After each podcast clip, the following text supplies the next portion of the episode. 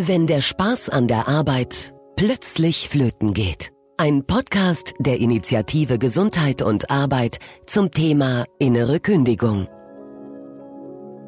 Stellen Sie sich vor, Sie sind Unternehmer. Und es gibt bei Ihnen einen Mitarbeiter, der nicht mehr will, nicht mehr kann, nichts mehr leistet. Wie man so schön sagt, hat er innerlich gekündigt. Sie sprechen ihn an, Sie können ihm aber nicht mehr helfen. Zu tief sitzt der Frust. Und er kündigt. Und nun stellen Sie sich die gleiche Situation vor.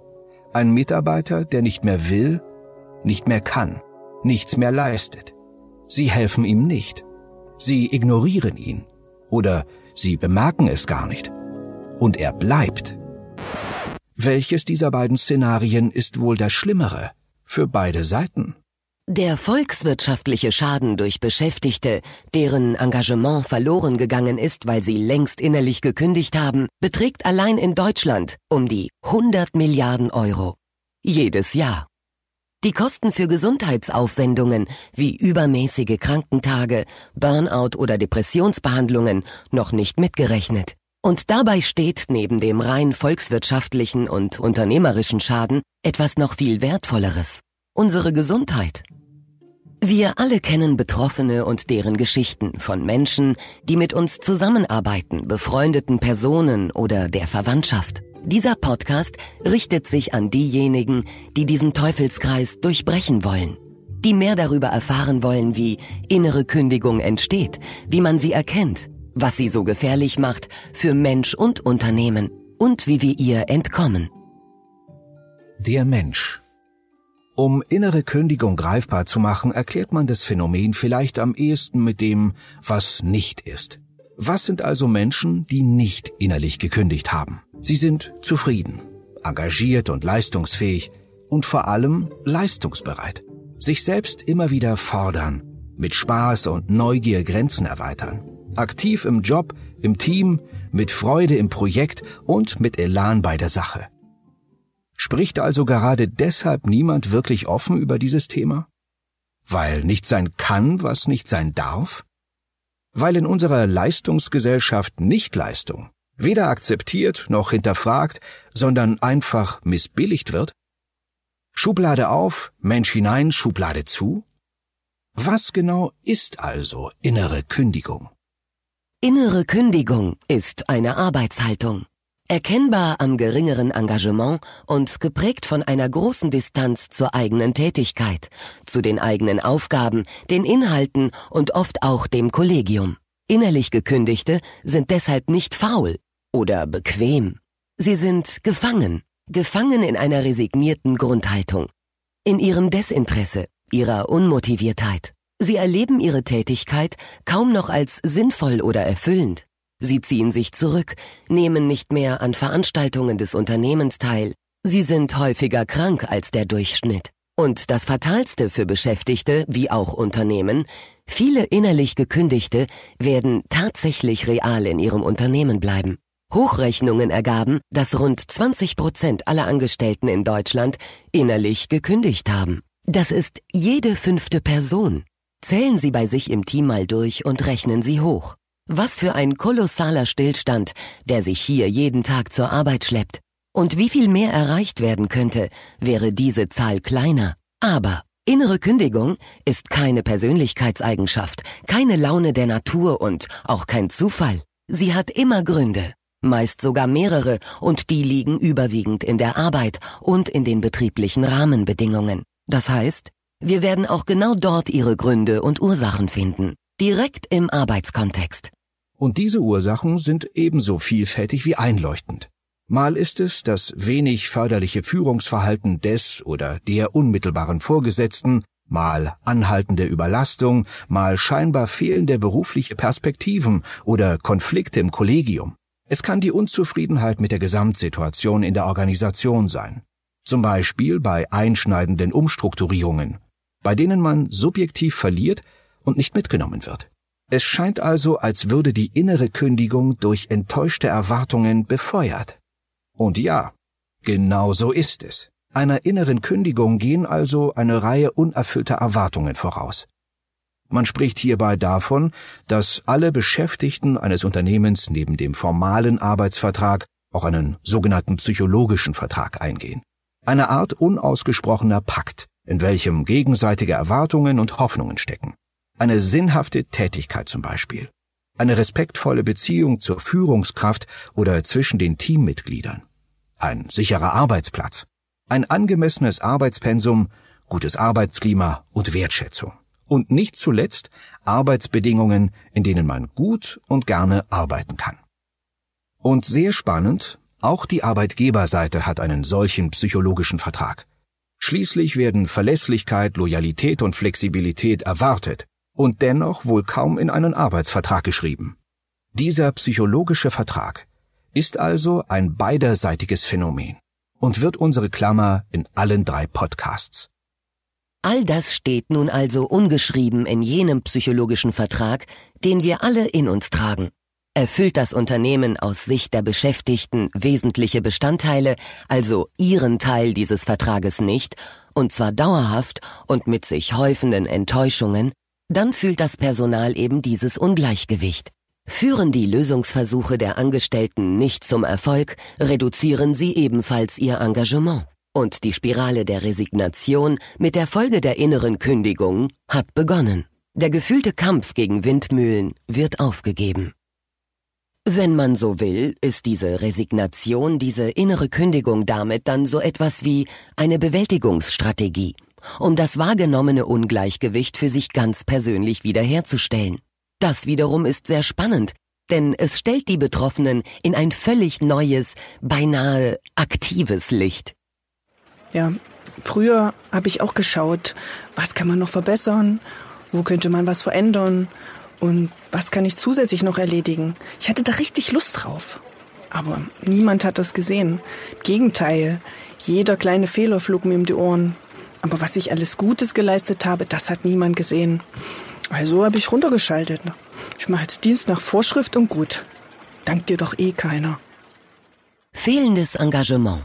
Das wird als erstes auffällig und den innerlich Gekündigten dann auch schnell vorgeworfen.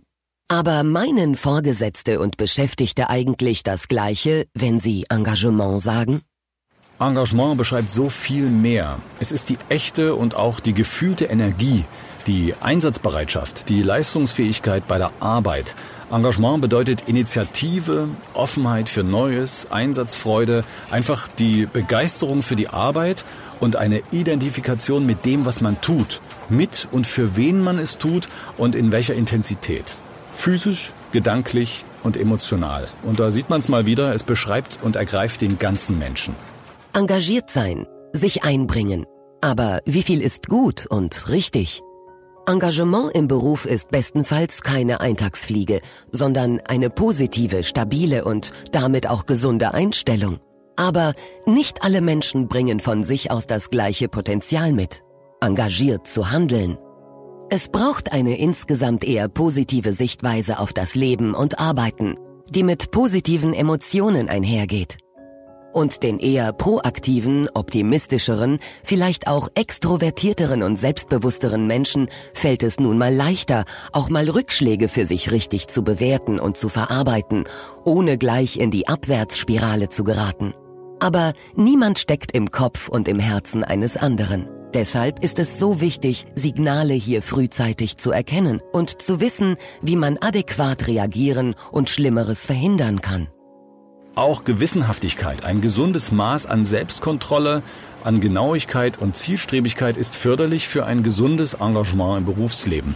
Die Führungskraft nimmt das oft nur unbewusst wahr und sie verbucht es unter genau dem, was er oder sie gern sieht.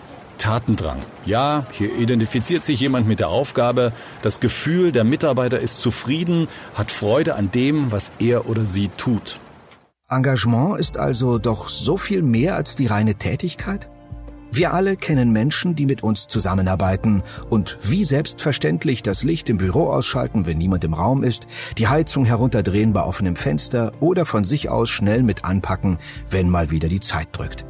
Ja, auch das und genau das sind Anzeichen für ein gesundes Engagement, für Initiative, sich einbringen, für eine sinnvolle Bindung zur eigenen Rolle in der Organisation und zur Aufgabe. Fachleute sprechen hier vom sogenannten proaktiven und lösungsorientierten Verhalten in einem organisationalen Kontext, wobei das Verhalten auf das Herbeiführen einer Veränderung oder Verbesserung abzielt. Tja, komplizierter Satz. Heißt aber schlichtweg nur, ich will, dass Dinge besser werden. Und dafür tue ich etwas. Engagement und innere Kündigung. Hohes Engagement hohe Teilhabe an den Prozessen, den Zielen, den Abläufen im Job. All das stellt in diesem Kontext also genau das Gegenteil von innerer Kündigung dar. Insofern zeigt sich hier, dass im Kampf gegen innere Kündigung der Fokus sehr wohl auf das Wiederherstellen von Engagement gelegt werden sollte. Denn einfach nur wieder fleißig sein ist nicht das Ziel. Auch wer Dienst nach Vorschrift macht, kann dabei fleißig sein oder zumindest ist es keine Verweigerung jeglicher Leistung. Vielmehr geht es aber um bewusstes, gewolltes Engagement. Also um die Motivation der Belegschaft und damit um Gesundheit und Produktivität des Unternehmens. Die innere Kündigung vollzieht sich als ein stiller, schleichender Prozess, dem eine Phase mit ganz anderer Arbeitshaltung vorausgegangen war. Oft lässt sich der tatsächliche Auslöser dann aber kaum noch erkennen. Ich mache natürlich meinen Job, klar. Das ist alles korrekt, aber ich arbeite halt nur noch ab. Früher habe ich einfach mehr Zeit reingegeben. Das mache ich immer weniger. Wenn ich merke, jetzt müsstest du mal ran, dann mache ich das zwar, aber ich sehe dann selbst, dass es oft viel zu lange dauert. Einfach länger als früher. Viele Führungskräfte fragen sich ja, welche Signale es gibt, woran sie innere Kündigung früh genug erkennen. Die ersten haben wir bereits beschrieben. Vermindertes Engagement, alles dauert länger, weniger Elan, weniger Eigeninitiative. Es gibt aber noch weitere. Wenn nämlich Mitarbeiter, die vorher immer den Mund aufgemacht haben, vielleicht sogar als Querkopf bekannt waren, plötzlich alles hinnehmen und keinen Widerstand mehr leisten. Da sollten spätestens die Alarmglocken schellen, Viele Führungskräfte deuten dies leider eher so, als würde ein schwieriger Mitarbeiter nun endlich mal wissen, wie es zu laufen hat und sich angepasst hätte. Fataler Fehler. Eine oft unterschätzte Gefahr der inneren Kündigung.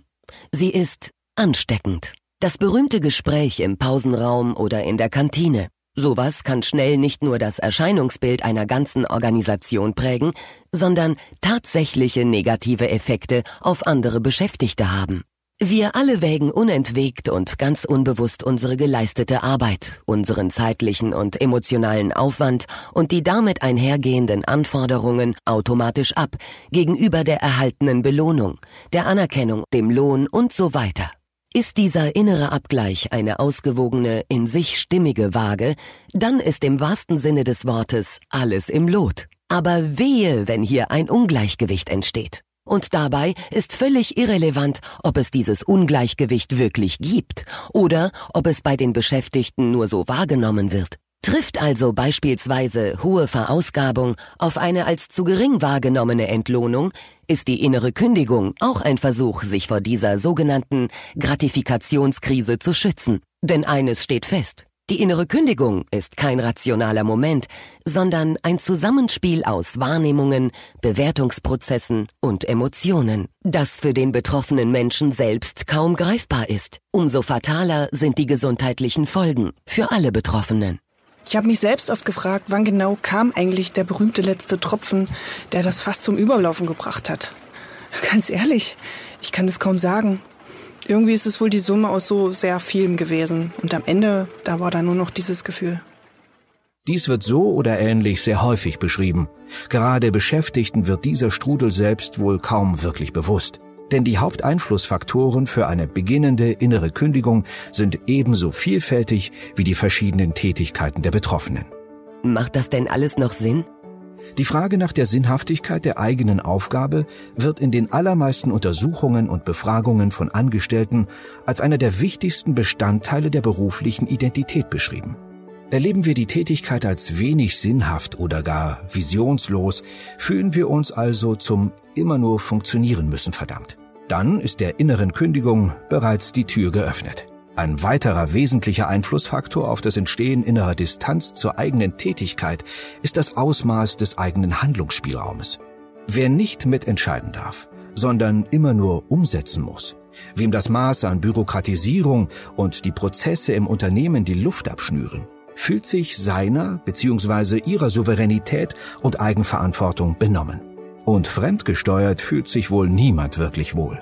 Ein Gefühl der Ohnmacht und Hilflosigkeit, manchmal sogar der Ausweglosigkeit findet das scheinbar einzig mögliche Ventil, die innere Kündigung.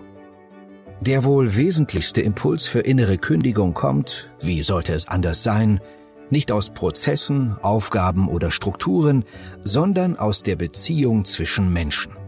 Konkret die problematische Führungsbeziehung zwischen Führungskraft und Angestellten.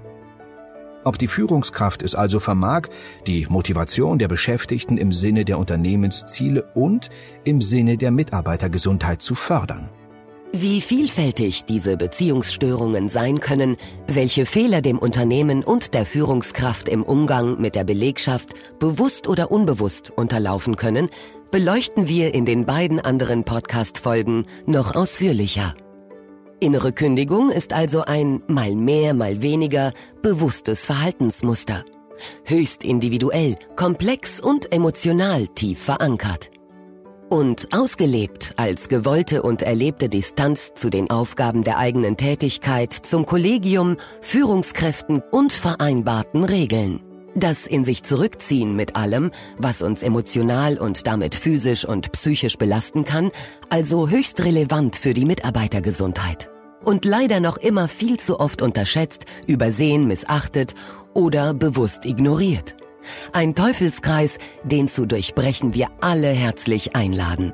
Betroffene wie Nicht-Betroffene. Beschäftigte wie Unternehmensleitungen.